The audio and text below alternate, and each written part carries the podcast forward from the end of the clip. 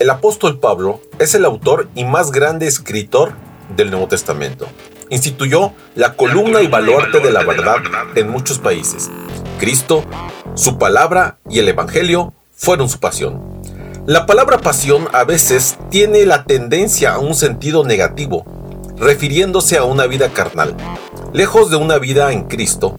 Sin embargo, tiene también un significado sumamente positivo, como emblemático, bandera, identidad, propósito innegociable, un celo sin límites. En fin, era su buque insignia. Iniciamos con Pablo, reavivado por una pasión.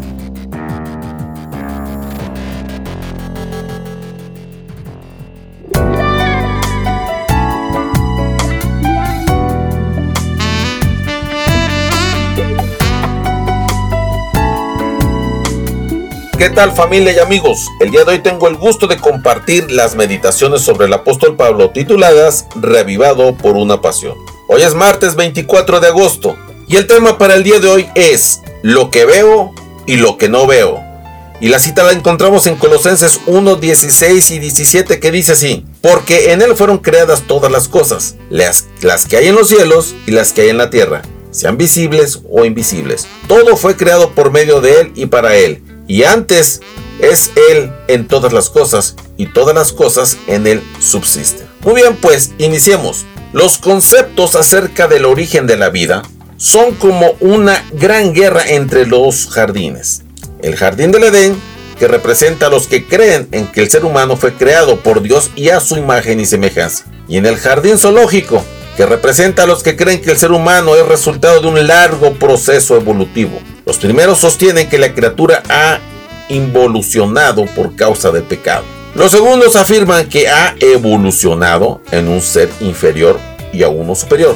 Lo paradójico de todo esto es que algunos piensan que la última posición es refrendada totalmente por la ciencia, mientras que la primera requiere de fe para poder darle ese sustento. Sin embargo, queridos y queridas que me escuchan, es digno de notar que la verdadera ciencia apunta hacia la existencia de Dios y válida la fe en Él.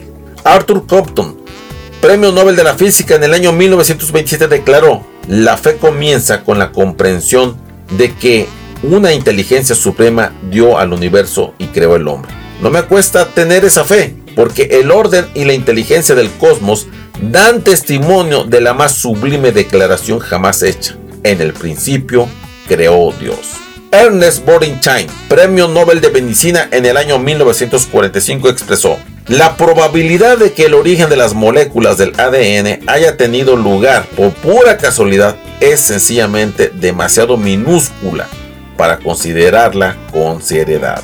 Arthur Scarlett quien compartió el Premio Nobel de Física en 1981, aseveró, al encontrarse uno frente a frente con las maravillas de la vida y del universo, inevitablemente se pregunta por qué las únicas respuestas posibles son de origen religioso. Tanto el universo como en mi propia vida tengo necesidad de Dios. Derek Barton, quien compartió el Premio Nobel de Química en el año 1969 aseguró, no hay incompatibilidad alguna entre la ciencia y la religión. La ciencia demuestra la existencia de Dios. El famosísimo premio Nobel Albert Einstein en el año de 1925 sostuvo apenas si, si calco las líneas que fluyen de Dios.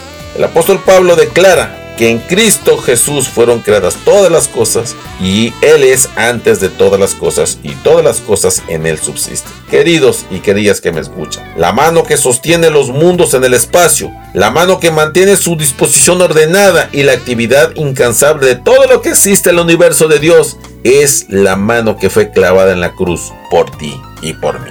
Que tengas un excelente día.